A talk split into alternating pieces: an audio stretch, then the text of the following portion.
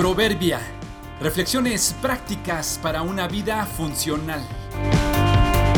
Junio 5. Truenos y relámpagos, tercera parte. A veces en lugar de calmar la tormenta, Dios nos calma a nosotros.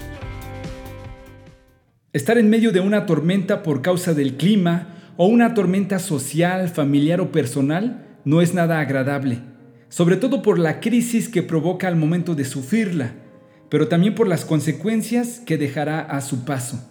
Difícilmente alcanzamos a ver que las tormentas generan devastación, pero también provocan limpieza y regeneración y en muchos casos sacan a la luz lo que no se ve a simple vista. Allí, en medio de las tormentas, cuando no le vemos sentido a lo que pasa, sea que la veíamos venir o nos tomó por sorpresa, se vuelven de esas ocasiones en que preguntamos, ¿dónde está Dios cuando más lo necesitamos? Lo calificamos de injusto y lejano. Le pedimos que se manifieste, que nos dé una explicación o que nos rescate y del otro lado solo hay silencio.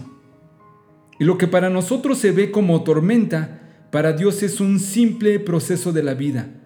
Regularmente le pedimos que calme la tormenta y a veces lo hace poco a poco o milagrosamente, pero otras veces no la calma, deja que siga y siga, pero misericordiosamente nos calma a nosotros y nos ayuda a sufrirla, a hacerle frente y a sacar a su tiempo provecho de ella.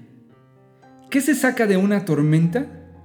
Recordar que Dios es soberano, recordar que somos frágiles, admitir que muchas veces son consecuencias de nuestra conducta, admitir que aún siendo justos nos pasan cosas malas, reconocer que Dios no es un resuelve problemas, ver su mano cuando la calma y descubrir su bondad cuando nos tranquiliza y habilita para enfrentarla. Recuérdalo, nada es para siempre, ni siquiera la tormenta más espantosa. Los creyentes en Cristo saben que estar en Él no los libra de ellas, pero saben también que en Él todo tiene un propósito, aunque no se le vea sentido. Si te acercas a Él, podrías comprobarlo.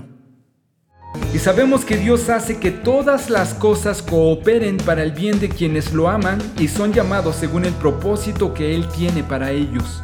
Romanos 8:28